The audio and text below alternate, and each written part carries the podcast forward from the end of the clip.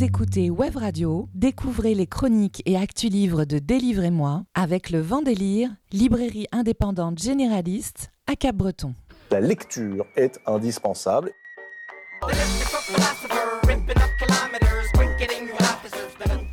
Délivrez-moi les coups de cœur livres de Web Radio, présentés par Blanche, Alexandre, Antoine et Élise, tous les jeudis à 17h, rediffusion le dimanche à 11h. Je vais vous lire quelque chose et vous me direz ce que vous en pensez.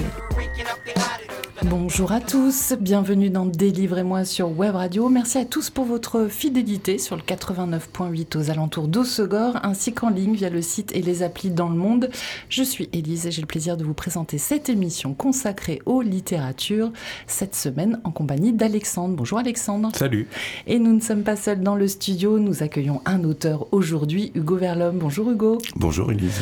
Oui, on embrasse Valentine euh, Karwoski, avec qui tu as signé euh, le livre dont nous allons parler et qui n'a pu nous rejoindre aujourd'hui.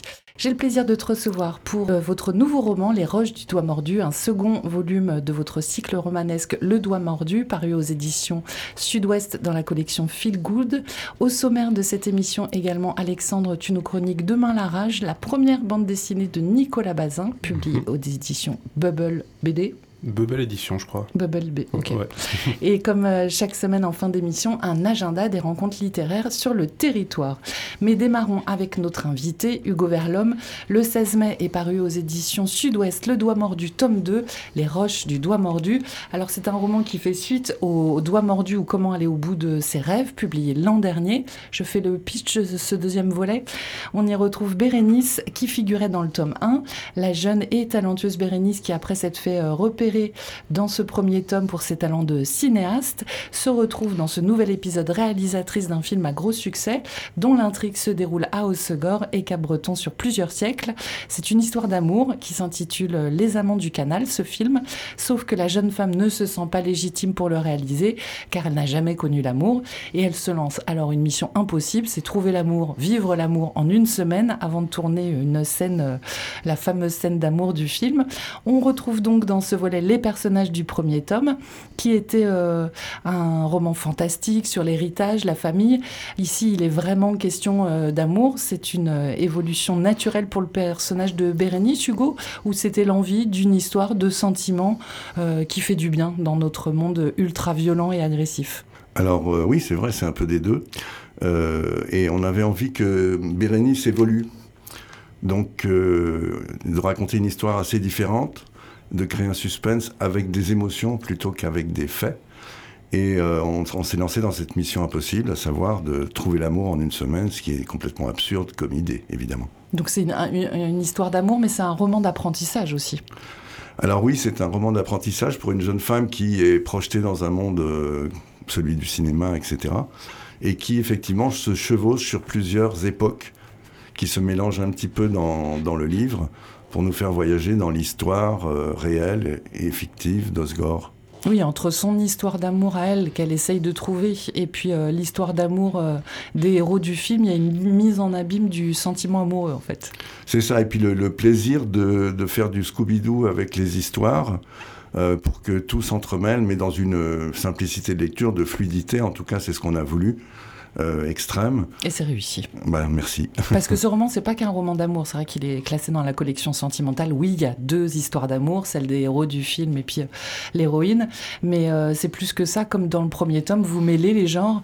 on y retrouve encore un côté fantastique. C'est un roman d'histoire. C'est un roman contemporain. L'envie, c'est quoi? C'est d'exploiter vraiment toutes les, les libertés qu'offre la fiction? Alors il y a effectivement la, liberté qu'offrent les fictions et aussi le, désir d'aller de creuser dans cette région où nous vivons, d'aller chercher des choses que les gens connaissent pas parce que cette région n'a pas d'histoire quelque part. C'est assez étrange même. C'est une région euh, ancienne par la nature, par la géologie, mais dans l'histoire il y a peu, il y a peu de légendes. Et nous on en crée des légendes. On va en chercher d'autres pour les aménager à notre sauce. Ça se passe aussi à Seignos, puisqu'il y a le prince noir à Seignos Parce que j'avais rencontré le maire de Seignos, je disais, ah, j'aimerais bien que ça se passe à Seignos, mais il n'y a pas de légende à Seignos. Il m'a dit, comment? Il y a le prince noir. J'ai fait, hop, hop, hop, c'est intéressant. et tout est parti de là pour ce personnage euh, étrange qui s'appelle Joris. Et comment vous faites justement pour toute cette dimension historique euh, qui est vraiment foisonnante dans le roman? Alors, comme tu le dis, hein, c'est euh, distillé avec l'histoire d'amour, avec l'action, avec le côté fantastique. c'est hyper fluide à la lecture, mais il y a quand même une masse d'informations. Moi, ça fait plusieurs années que je vis sur le territoire, j'ai découvert plein de choses. Euh, vous puisez dans la littérature, c'est en rencontrant des personnages mythiques euh, d'ici Alors le, secret d'un livre comme ça, en fait, c'est le bonheur qu'on a à travailler ensemble. Euh, on vit pratiquement à vélo ou dans l'eau ou dans les vagues quand on travaille. Et on va un peu partout, on interroge des gens âgés, ou des gens qui sont là depuis plusieurs générations, on leur pose des questions un peu bizarres. On va dans les archives, on fouille les archives. Et puis moi, je cherche assez profondément, comme tu l'as vu, des, sources même des, qui n'existent pas, des, infos qui n'existent pas, comme euh, par, rapport à Ferdinand de Lesseps ou des choses comme ça. Et donc, euh, on s'amuse beaucoup à, travailler à deux, à vélo, rencontrer des gens par hasard parfois, aller voir des gens bien âgés, les filmer, les enregistrer. Après, on débriefe dans les vagues le matin au lever du soleil. Et on travaille sur les dialogues des personnages en passant sous les vagues et en filmant à la GoPro qui nous sert de carnet de notes. Excellent. Et, après, on arrange tout ça. C'est pas une méthode de travail commune pour des, romanciers quand même. Alors, on appelle ça le bur haut. on va le matin au bur haut et on va euh, toute l'année, quoi. On passe une bonne heure au lever du soleil dans les vagues euh, à discuter de, de ce qu'il y a dans le bouquin. C'est une vraie fiction et pour autant, on voit qu'il y a vraiment un travail euh, historique, journalistique derrière. Oui, alors ça, c'est vrai que bon, pour, pour, et pour Valentine et pour moi-même, Osgore, ce sont les vraies racines très profondes, puisqu'elle est la même. On a des racines tous les deux qui, remontent aux années 20, 30 ici. Et, euh, on, fait cette recherche euh, pour nous-mêmes. Et, je me rends compte, même nos familles étaient là, et en fait, les gens ne connaissent pas. L'histoire d'ici n'est pas connue. Et le, prochain roman qu'on est en train de finir, qui n'est pas un roman feel-good, mais qui se passe pendant l'occupation, pareil, on a fouillé la période de l'occupation pour cette région et c'est passionnant. On trouve des choses vraiment, vraiment inattendues. Et voilà, c'est le, bonheur de la recherche qu'on essaye de faire rejaillir dans le, dans le roman. C'est-à-dire, on n'est pas un roman pour apprendre des choses. Hein. Ken Follett, quand il écrit un bouquin, c'est pas pour que les gens sachent comment on construit une cathédrale. Et nous, c'est vraiment ce plaisir qu'on a d'aller débusquer la petite info incroyable, le truc que personne n'avait trouvé, et qu'on s'amuse à, mettre en fiction. Euh, donc le plaisir qu'on a à le faire, je pense que c'est ça qui transparaît dans le livre. Alors ici, on repart des Vikings que vous nous aviez fait découvrir euh, dans le premier volume, et on va euh, jusqu'au creusement du canal au 19e siècle, et puis à la construction des ponts à Hossegor au, 20e siècle. Euh, ce qui est drôle, c'est que le roman, ce volume 2, sort cette année, l'année où la ville d'Hossegor célèbre son centenaire. Mm. Vous le saviez ou c'est une pure coïncidence? Non, on a commencé à travailler sur le bouquin et on s'est dit, tiens, ça tombe bien, il y a le centenaire d'Osgore. On s'est pas dit, tiens, on va faire Osgore puisqu'il y a le centenaire. Et du coup, on a encore plus travaillé sur l'histoire du, qui pour moi, du centenaire d'Osgore, qui aurait pu être l'année prochaine, puisque pour moi, la vraie création d'Osgore, c'est quand le pont de 1924 a été construit, le premier pont que j'ai connu moi-même, puisqu'il a duré jusqu'en 1984. Et donc, euh, c'est celui du centre-ville. Euh, c'est ce qu'ils appellent le pont Mercedes, voilà, le, pont central d'Osgore. Et avant ça, il n'y avait pas de pont digne de ce nom qui permettait de construire des villas, de construire le Sporting, etc., de construire le front de mer de Cabreton. Tout est parti de ce pont. Et en fait, les ponts, c'est un sujet absolument passionnant dans la culture basque, chez les sorcières, euh, les laminacs, tout ça. Il y a beaucoup de choses autour des ponts. Donc on aime beaucoup être sur les ponts aussi. Il y a beaucoup de ponts dans les légendes, oui. Oui. Alors c'est un roman historique et d'anticipation parce que dans cet épisode existe aussi euh, un musée, euh, un petit musée viking à Cap-Breton et la maison du gouffre et de l'océan. C'est un message subliminal que vous distillez au aux, dirigeants euh, oui, oui, c'est, du territoire? C'est évident que y a, la, demande existe, j'en parlais encore récemment hier, dans un endroit comme Cabreton, pour avoir une petite maison de l'océan, pas forcément des vikings, ça c'est un gag, mais encore que. Mais y a, les gens demandent ça, ils sont très demandeurs de la culture océane. Le gouffre, euh, c'est un, une porte d'entrée pour l'océan. C'est pas, il faut pas se focaliser sur le canyon de Cabreton qui est passionnant, une biodiversité extraordinaire, mais il y a tous les Toutes enjeux les océaniques. mm. Et si on parle autant d'océan à Cabreton, c'est parce qu'il y a le canyon, etc. Et donc, euh, oui, cette dimension océanique, euh, elle est présente dans le bouquin, c'est inévitable, puisqu'on est tous ici à cause et grâce et pour l'océan, quelque part, même Oui. indirectement parfois. C'est vrai que ce roman, donc euh, roman historique, roman d'apprentissage, roman d'anticipation, roman fantastique et roman de nature writing parce que l'océan tient. Alors la nature tient une place centrale. Il n'est pas que question de l'océan. D'ailleurs, il est question de plein de, de, de- de- de données environnementales qui font partie de notre décor, les barthes, le lac et évidemment l'océan, sa force, euh, les vagues. Et euh, le- la plage, La avec, plage. avec les puces de mer, Ouais, qui tiennent un rôle important dans le livre. Parce que qui n'existe plus aujourd'hui. qui n'existe plus. Et c'est mon c'est le c'est un coup de gueule. J'ai créé ce personnage de d'un peu de faux folle complètement excité. Euh, on a fait ça avec Valentine. On s'est dit il faut vraiment parler des des puces de mer. Pourquoi il y a plus de plus de puces de mer? Parce que les plages sont absolument démolies. On en avait parlé il y a longtemps par le nettoyage mécanique qui est un cauchemar euh, sur tous les plans, ça tue tout, absolument tout, ça tue la plage, ça accélère l'érosion, enfin, c'est catastrophique. Et donc voilà, c'est vraiment développé dans le bouquin par ce personnage un peu foufou qui va jusqu'à euh, euh, initier euh, son ami à la sexualité en imitant les talitres, à savoir les puces de mer. Bon, c'est un peu délirant, mais c'est un livre pour s'amuser. Oui, c'était vous sensibiliser mais en nous divertissant. C'est ça. Et c'est bien agréable. Ce, toi, euh, Hugo, tu es l'auteur d'une trentaine de livres, hein, des guides, quarantaine de livres, des guides, euh, des essais, des romans, des romans jeunesse. Euh, ils ont tous pour décor ou toile de fond cet océan. J'ai pas fait exprès. non, mais c'est vrai, hein. J'ai écrit des livres, je me dis, ah, il faut. Ah, ouais, tiens, ça, ça me branche et tout. J'ai écrit un livre, un roman, un truc. Et c'est seulement il y a une petite dizaine d'années Que tu as analysé que... je me suis tourné en arrière. Je fais, non, mais c'est incroyable. Je, je fais que écrire sur l'océan. Et j'ai la conviction que, comme, comme je, suis certain que l'océan est une créature pensante, vivante évidemment, mais qu'il y a une, il y a une forme de pensée dans l'océan. Et je pense que tout ça n'est pas innocent. Qu'on est tous euh, guidés à se rencontrer, à faire des choses par l'océan. Et en fait, pratiquement tous les gens que je connais, qui sont importants pour moi, quand je regarde en arrière, ben oui, lui, c'est parce qu'on s'est occupé des baleines, lui, c'est parce qu'on a fait du voilier, lui, c'est parce qu'on a fait du surf, etc. Et, tous les gens que j'ai rencontrés, finalement, c'est un peu par le lien océanique. Et c'est peut-être l'océan qui manigance tout ça derrière. Oui, puis si vous J'aime avez votre bureau, c'est pas prêt de changer. Et puis on ressent vraiment, quand on entre dans l'eau le matin, parfois on est tout euh, chrou-chrougne, on est chafouin, on se met dans l'eau, et puis au bout de deux minutes, on délire, on rigole, on a plein d'idées, quoi. C'est- C'est c'est fabuleux, quoi. Valentine, elle entretient une relation très très forte aussi avec l'océan. Euh, Comment vous êtes rencontrés tous les deux? Alors, on s'est rencontrés il y a quelques années autour de la lecture, enfin, c'est dans, dans une classe où je présentais mon, mon livre. Et à partir de là, on a commencé à discuter de pas mal de choses. Et puis après, elle a passé une épreuve difficile. Et je l'ai aidé à surmonter cette épreuve par l'océan, en l'amenant dans l'océan petit à petit, de façon progressive. Et ça a été pour elle euh, et pour moi aussi de voir euh, à quel point l'océan avait ce pouvoir de guérison absolument euh, phénoménal. C'est pas quelque chose de baba cool. C'est vraiment quelque chose qu'on peut observer à l'œil nu. Et puis c'est- prouvé scientifiquement. c'est prouvé scientifiquement, mais les gens pensent que c'est oui, parce qu'on aime l'océan, ça fait du bien, c'est rigolo. Non, pas du tout, c'est spectaculaire. Donc à partir, c'est de là qu'on a commencé à prendre l'habitude d'aller dans l'eau ensemble régulièrement, tr- très tôt le matin, parce que la lumière rasante de l'aube qui arrive sur les vagues qui viennent euh, l'une contre l'autre comme ça, en face, qui se percutent, c'est ça fait des photos magnifiques en plus. Et de cette belle amitié, comment est née l'idée d'écrire euh, des romans à quatre mains? Alors au départ, c'est juste à un moment, Sud-Ouest euh, m'a proposé de faire un feuilleton. En dernière minute, ils m'ont dit, oh là là, il y a une- un auteur qui nous a lâchés.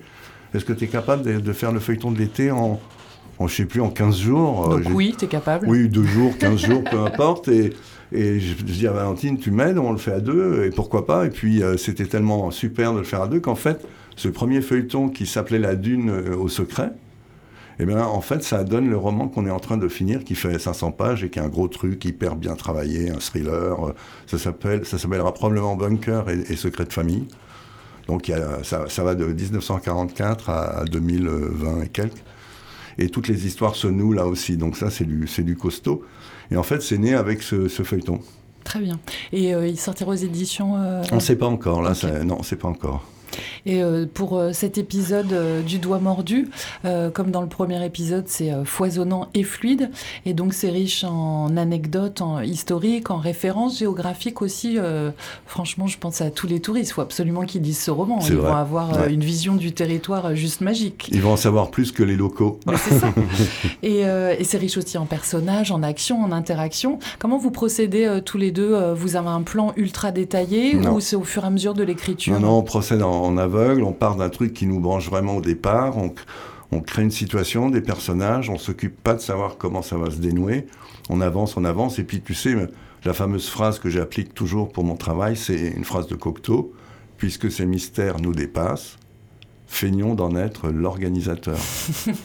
Donc on se laisse complètement dépasser par tous ces mystères, et une fois qu'on a mis tout ça noir et blanc, qu'on l'a écrit, là on prend du recul, et là c'est ce qu'on est en train de faire pour le gros bouquin, on dit, puisque ça finit comme ça, bah, ce personnage, à ce moment-là, il doit penser ci et ça.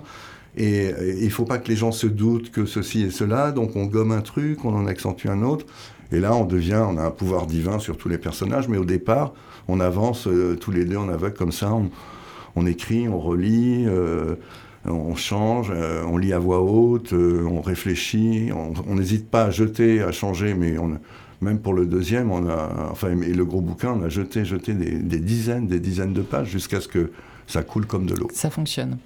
Et euh, d'ailleurs, euh, l'idée de ce cycle romanesque en trois volumes, il est né à la suite du succès du premier volume ou c'était déjà avec une envie de trilogie? Non, non, ils nous, ont, ils nous ont proposé de faire un bouquin euh, comme ça pour l'été. J'ai dit, allez, on fonce. On l'a fait, on l'a écrit en quatre mois, le premier, Le Doigt Mordu. Et 48 euh, heures après, euh, ou 24 heures après, l'éditeur nous a appelé pour dire qu'il adorait, que c'était très bien, mais qu'il faudrait faire une suite. Ah, donc il était même pas encore Il était accro. En fait. Alors j'ai dit, bah écoute, oui, on va voir, je sais pas, etc. Et puis après, les gens nous arrêtaient dans la rue, ils avaient lu le bouquin en disant, ouais, c'est super, on adore Jacotte, c'est génial, mais on disait quoi?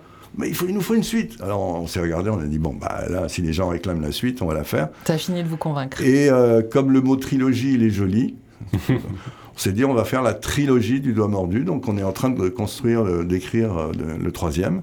Et ce sera une trilogie, voilà, qui devrait sortir euh, au printemps prochain, le troisième. Un par an. Avec un peu de chance en coffret. Ah, super. Et euh, toi qui as longtemps écrit donc différents formats, hein, je le disais, des essais, des romans, des romans pour la jeunesse, seul, est-ce que ça a changé quelque chose de travailler avec ah, Valentine? bah, Ça change tout. Euh, je fais plus du vers l'homme. Euh, si tu veux, quand tu as écrit une quarantaine de bouquins comme moi, euh, d'abord, j'ai rien à prouver, je peux écrire ce que je veux quand je veux, etc. Mais là, c'est un, bonheur euh, incroyable de, travailler à deux. C'est hyper excitant. On, a, besoin, envie de, travailler ensemble. C'est c'est très très créatif et puis on, on, rigole, on a plein d'idées. Et puis on est très très différents. Euh, Valentine, elle a un côté dialoguiste, scénariste. Elle a, de temps en temps, elle sort du Audiard sans le faire exprès. Donc moi, je prends des notes à toute allure.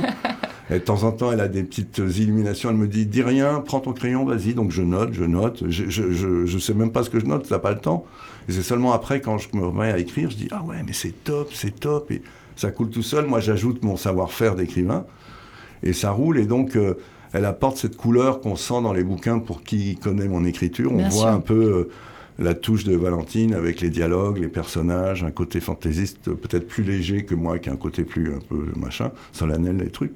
Et donc ce mélange, bah, finalement, il nous, il nous ravit tous les deux et les gens adorent le les bouquins. Mais ça veut dire qu'il y a une vraie relation de confiance parce que ah, comme bah tu dis, tu es l'auteur de plus de 40 euh, titres, ça fait des années que tu écris et que tu n'as plus rien à prouver. Ça doit pas être simple non plus euh, de, de, faire évoluer son style, de changer. C'est encore plus simple que de continuer euh, soi-même parce que là, l'invention, elle vient à deux. Et c'est difficile aussi de se. Voilà, j'ai pas de problème avec ça parce que j'ai beaucoup d'imagination, mais c'est pas toujours facile de se renouveler, de changer de style. Et, là, ça se fait spontanément. Et puis à deux, euh, c'est très facile pour créer, avoir des idées, parce qu'immédiatement, mais non, mais pourquoi? Ah oui, mais si, fait ci, si, fait ça. c'est très très créatif, c'est comme un jeu, comme un jeu de rôle. Hein. Il y a des gens qui payent pour ça, qui... Ben nous, euh, c'est vraiment des jeux de rôle, on entre dans les personnages, on parle comme eux par moments, ça donne des, des dialogues euh, qui, qui, vus de l'extérieur, ont l'air de deux fous furieux. mais on, on, prend beaucoup, beaucoup de plaisir à le faire. Et mais donc, ça sent euh, hein, d'ailleurs que vous voilà. vous amusez. On sent qu'il y a beaucoup de travail parce que Oui. parce que c'est tellement fluide, mais on sent que vous devez beaucoup vous ça, amuser. Et vous ça. nous amusez beaucoup. eh ben, écoute, c'est l'idéal. On, ret- on retrouve on découvre l'histoire d'Ossegor, euh, mais évidemment, euh, il y est question de Cap-Breton et de Seignos. Euh, c'est vrai que souvent, ces trois communes sont en compétition. Vous, vous retissez un lien, en fait, entre les trois communes dans ce livre Bah, écoute, aussi. nous, on parle tout le temps de Oz et Cap avec Valentine parce que euh, bah, moi, j'ai vécu euh, à Osgore, j'ai vécu à Cabreton, j'ai vécu à Osgore, j'ai vécu à Cabreton. Euh, elle, ses parents aussi, elle a de la famille qui vient d'Osgore. Et en fait, euh, il y a une rivalité euh, qui date du 19e siècle, voire d'avant, enfin pas avant, puisqu'il n'y avait rien à Osgore, mais une vraie rivalité entre Osgore et Cabreton, qui est en fait une rivalité genre euh, intellectuelle et euh, pêcheur, euh, prolo et, et euh, bourgeois, riches et moins riches, etc. Et aujourd'hui, ça n'a plus tellement de sens. Ils sont tous, ils jouent tous au golf, ils ont tous des SUV, qu'ils soient Osgore ou Cabreton, ça change pas grand-chose. Mais la, la petite guéguerre, elle continue quand même de temps en temps, je le vois. Et nous, euh, on rêve euh, d'une espèce de, de mutualisation pour certaines choses. Et après, il faut que tous les quartiers, les, les trucs gardent leur, euh, Leur identité, euh, bien le, sûr. le centre d'Osgore n'est pas le centre de Cabreton. Il ne s'agit pas de faire une seule truc, mais il y aurait plein de choses à faire ensemble. Et par exemple, quand il y a un événement qui se passe à Osgore, le centenaire ou la journée du gouffre à Cabreton, eh ben, la ville d'à côté ne communique pas. Ce qui est idiot, puisqu'il y a souvent des gens de Cabreton qui viennent à Osgore et vice-versa. Et Seignos, pareil. C'est pour ça qu'on a impliqué Seignos aussi, parce qu'il y a cet étang noir mystérieux, avec cette légende. On est allé voir la personne qui s'occupe de l'étang noir et tout ça, qui nous a raconté la légende. Et on est parti de là.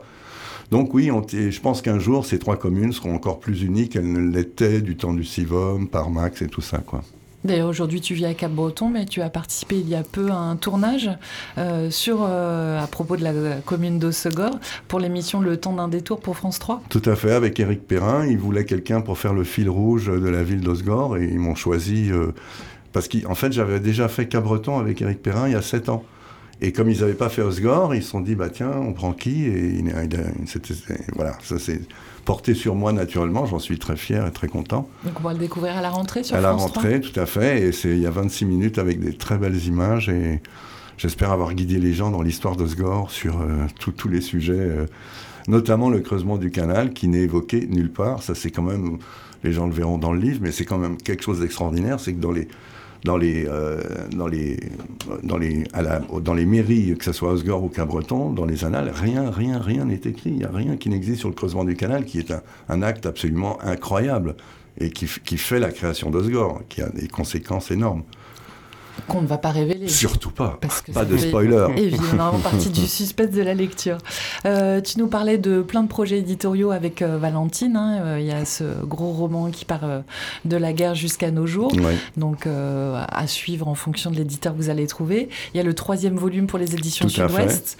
Et puis, il y a aussi les Journées du Gouffre que tu organises depuis Absolument. 2015. La prochaine édition, c'est Alors en la octobre. prochaine édition, et sincèrement je dis pas ça, mais ça va être une édition exceptionnelle avec euh, quand même une assez grosse, grosse, grosse surprise. Ça sera le dimanche 8 octobre, toute la journée au casino de Cabreton. C'est gratuit, premier venu, premier servi.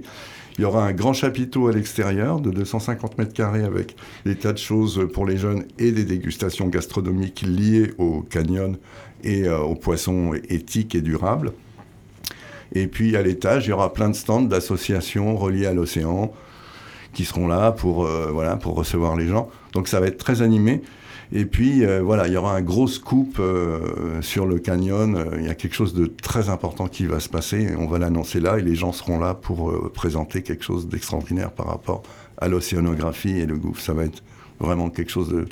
Un des, je pense un, un, un moment crucial pour le canyon. Ok. Eh ben, écoute, Et Nazaré sera là oui, puisque une bonne partie du temps puisqu'on est est Et donc jumelée. toute l'équipe et les, les, les surfeurs de grosses vagues, les chargeurs, tout ça seront là aussi pour nous parler de, de- Donc rendez-vous le 8 octobre. le 8 octobre. Avec toi Ouais. et la commune de Cap-Breton pour euh, cette journée du gouffre.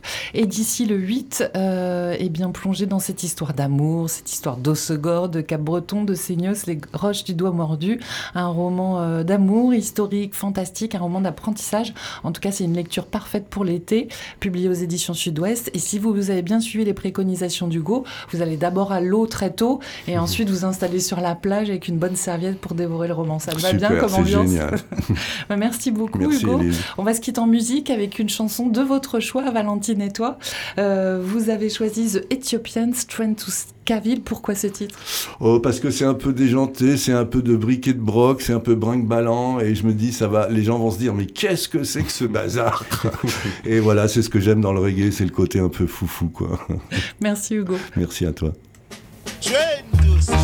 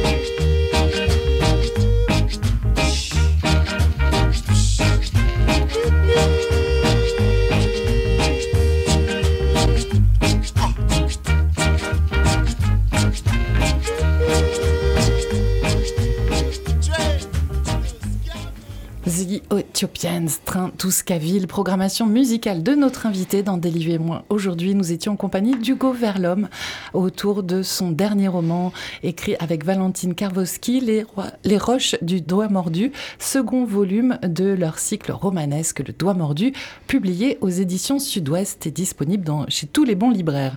Place à la BD maintenant avec toi dans Délivrer moi Alexandre. La parution d'un premier livre pour un auteur, un dessinateur, c'est toujours une sacrée expérience. Mais euh, alors c'est pour l'auteur une sacrée expérience, mais pour le lecteur aussi. En tout cas, moi, je sais que j'ai toujours un sentiment de curiosité, d'excitation de découvrir un nouvel auteur, un, nouveau dessinateur.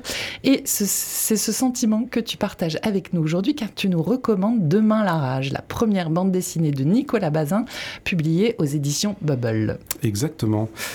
Alors, euh, je ne sais pas si tu te souviens, tu te souviens certainement, donc il y a deux semaines, euh, lors de ma dernière chronique, de, pardon, chronique du comics Apparition, tu m'as demandé euh, très justement pourquoi j'appelais cette BD un comics.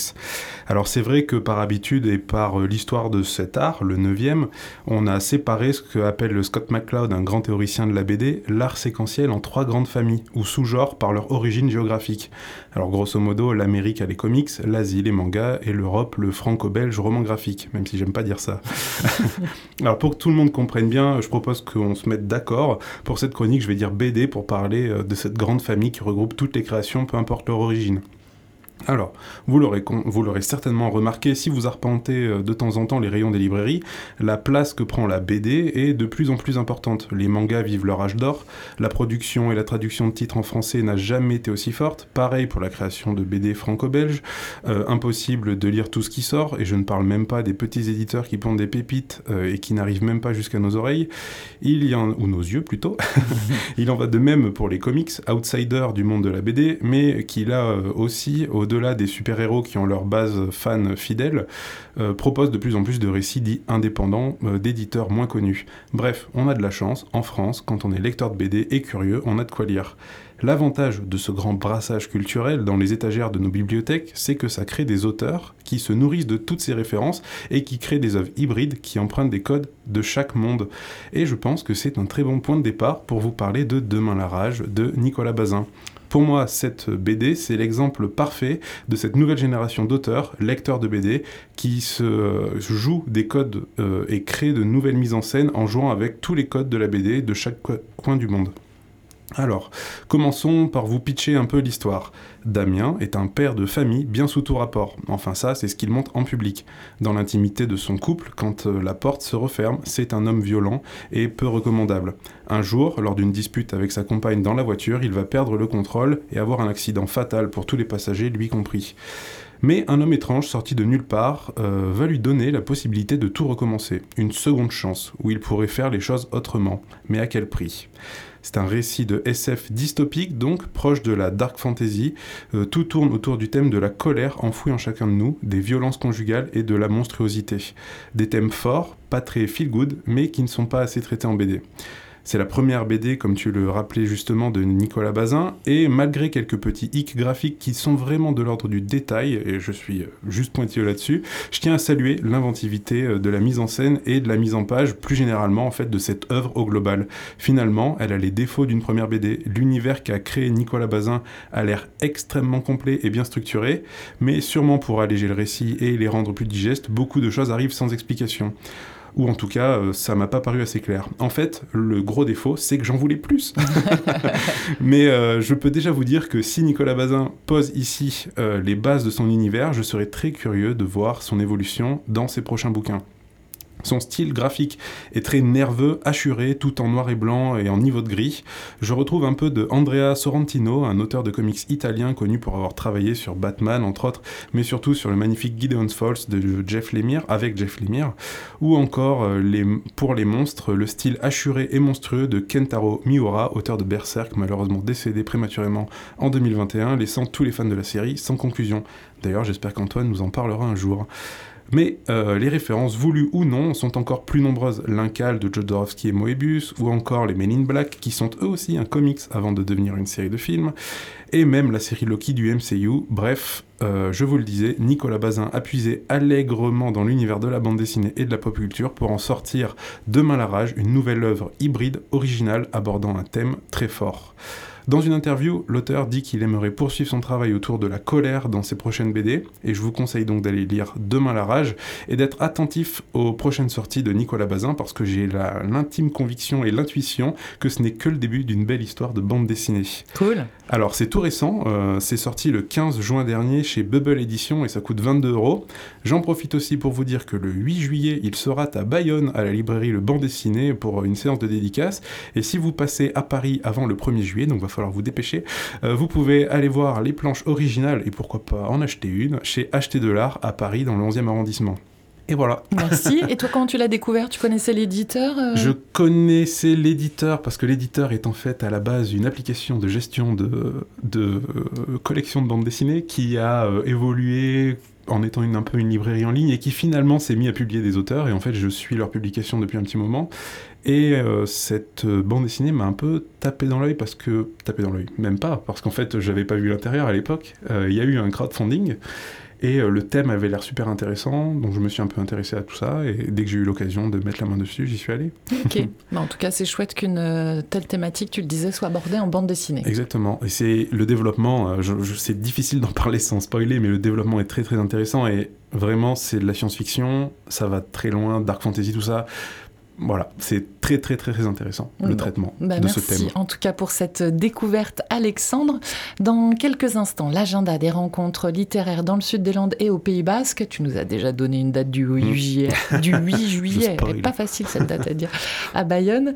Euh, mais d'abord, on va écouter une musique de ton choix, une programmation hip-hop aujourd'hui. Ouais, alors c'est toujours difficile de rester dans le thème, parce que là on parle des violences conjugales, mais j'ai trouvé euh, un titre euh, qui pourrait correspondre, donc ça s'appelle 97 Bonnie and Clyde, de, euh, qui est un morceau d'Eminem, un morceau qui fait suite dans le storytelling au morceau Kim de l'album Beach So Wrong d'Eminem, toujours, où il se met euh, dans la peau d'un fou qui tue sa femme, sauf qu'à l'époque sa femme euh, réellement s'appelle Kim à Eminem, donc je vous épargne ce morceau, qui est un morceau horrorcore où Eminem se dispute avec elle en imitant sa voix. Tout dégénère en rage, haine et violence jusqu'au meurtre de celle-ci dans les bois. C'est vraiment très compliqué à écouter. Et donc 97 euh, Bonnie and Clyde commence là où Kim se termine, c'est-à-dire par Eminem qui convainc sa fille de se débarrasser du corps de sa femme qu'il a foutu dans le coffre de sa voiture. Ceux qui veulent en voir un peu plus, tout est sur la pochette de l'album. C'est toujours très horrorcore, euh, mais c'est quand même beaucoup plus sympa plus à écouter. Voilà. Et c'est là qu'on découvre qu'en plus des comics et des bandes dessinées, tu es fan de hip-hop Eh aussi. oui, eh oui, oui, oui. Just the two of us. Baby, your dad loves you. And I'm always be here for you. No matter what happens. You're all I got in this world. I would never give you up for nothing. Nobody in this world is ever gonna keep me from you. I love you. Come on, hey, hey, we going to the beach. Grab a couple of toys and let dad strap you in the car seat. Oh, where's mama? She's taking a little nap in the trunk. Oh, that smell. Daddy must have run over a skunk. Now I know what you're thinking. It's kinda late to go swimming, but you know your mama. She's one of those type of women that do crazy things, and if she don't get away, she'll throw a fit. Don't play with that as toy knife, honey. Let go of it. And don't look so upset. Why you acting bashful? Don't you wanna help Dada build a sandcastle? And Mama said she wants to show you how far she can float. And don't worry about that little boo boo on her throat. It's just a little scratch. It don't hurt. Her was eating dinner while you was sweeping and spilled ketchup on her shirt. Mama's messy, ain't she? We'll let it wash off in the water, and me and you can play by ourselves, can't we? Just the two of us.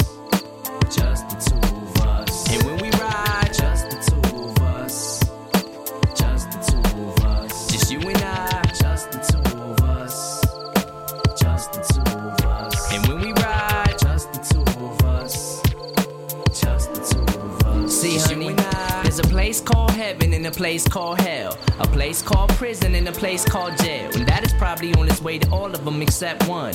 Cause mama's got a new husband and a stepson. And you don't want a brother, do ya? Maybe when you're old enough to understand a little better, I'll explain it to you. But for now, what you say, mama was real, real bad. Was being mean to dad that made him real, real mad. But I still feel sad that I put her on timeout.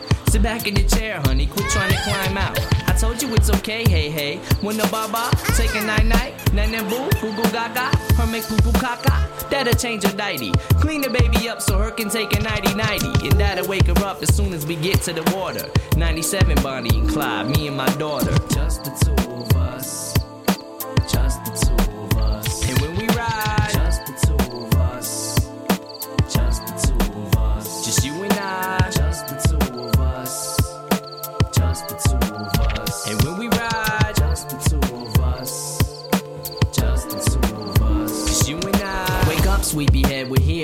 we pray, we're gonna take mommy for a bit of walk along the pier. Haley, don't cry, honey, don't get the wrong idea. Mama's too sleepy to hear you screaming in her ear. That's why you can't get it awake. But don't worry, Dada made a nice bed for mommy at the bottom of the lake. Here, you wanna help Dada tie a rope around this rock? We'll tie it to her footsie, then we'll roll her off the dock. Ready now? Here we go, on the count of three. One, two, three. Whee! There goes mama splashing in the water. No more fighting with dad. No more restraining order. No more stepdad dad. No more new brother. Blow her kisses bye bye. Tell mama you love her. And we'll go play in the sand, build a castle and junk. But first, just help dad with two more things out the trunk. Just the two